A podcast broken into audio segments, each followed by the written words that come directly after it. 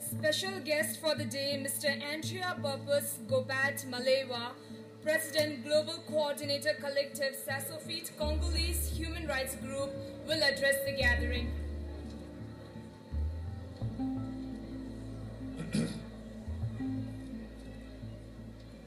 Honorable President Dr. Lobsang Sangay, distinguished guests, ladies and gentlemen, it is our great pleasure to be here in Dharamshala on December 10th to celebrate along with this World Day of for Human Rights, the 29th anniversary of the conferment of His Holiness the Dalai Lama Nobel Peace Prize.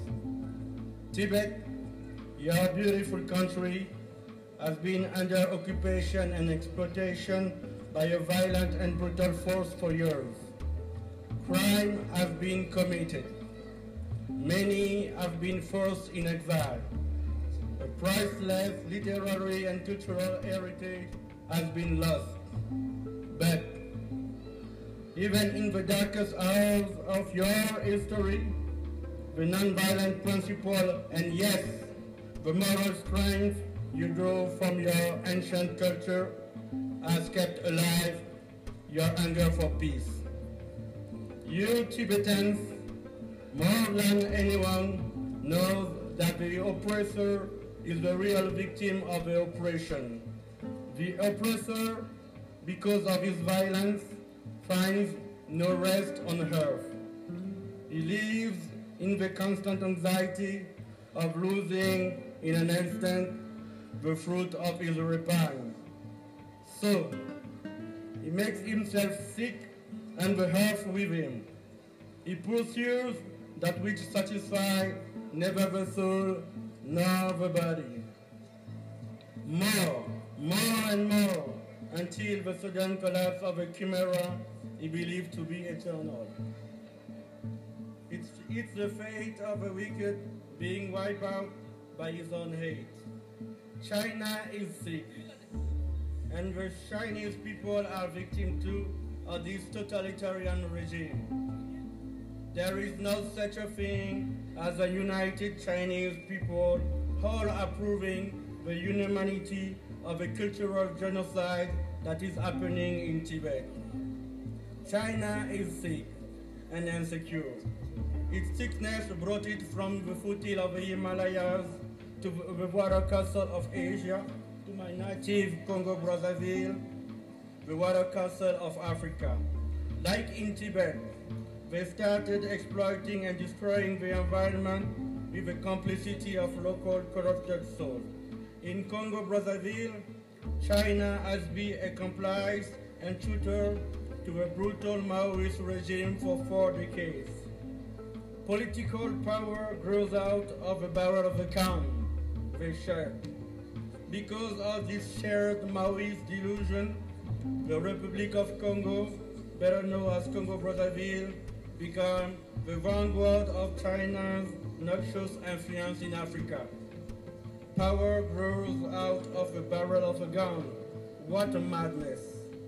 How can we possibly build a, a sustainable and inclusive world if the only world one can have is out of the barrel of a gun? President, distinguished guests, ladies and gentlemen, we Congolese advocate tirelessly for a profound democratic change in Congo. We hope to leapfrog from being a rock state to becoming a free nation. Far there in Congo Brazzaville, people stood up to stop the fear of a brutal tyranny. Some of them have been shot dead, like Regis Batola. Others, like Jean-Marie Michel Mokoko and Andre Okombi Salissa, have been jailed for years because of their refusal to give in to evil. The repression has shed a crude life in Congo Brazzaville, kleptocratic and apartheid governance, much more than expected. Mokoko and Okombi are now more than just Congolese figures. They radically embody the concept of freedom of consciousness, for our time. We came here in Dharamshala not because we share a common enemy, but because we share a common hope, the hope for peace. In Tibet, in Xinjiang, in Congo Brazzaville, people are standing up to stop the fear of a brutal tyranny. Is the world listening? Is the world ready to give us a chance? Peace is always a risk to be taken. Peace is the path we want for Congo Brazzaville. Peace is the bet we make with our proposal of a conclave that would be organized by Congo's bishops. Finally, peace is the endless search for truth, justice, and reconciliation. People are standing up to stop the fear of brutal tyranny. Is the world listening? And coming, I would say to myself, and especially my body, as well as my soul, beware of crossing your arms in the sterile attitude of a spectator, because life is not a show. We demand the experience of His Holiness Dalai Lama and that of the Honorable President Lobsang Sangay to make this bet a success. From the height of the Himalayas, let this shout of hope echo to the other side of the world. We are not afraid. We are not afraid. And freedom, democracy are for all human beings. Happy anniversary.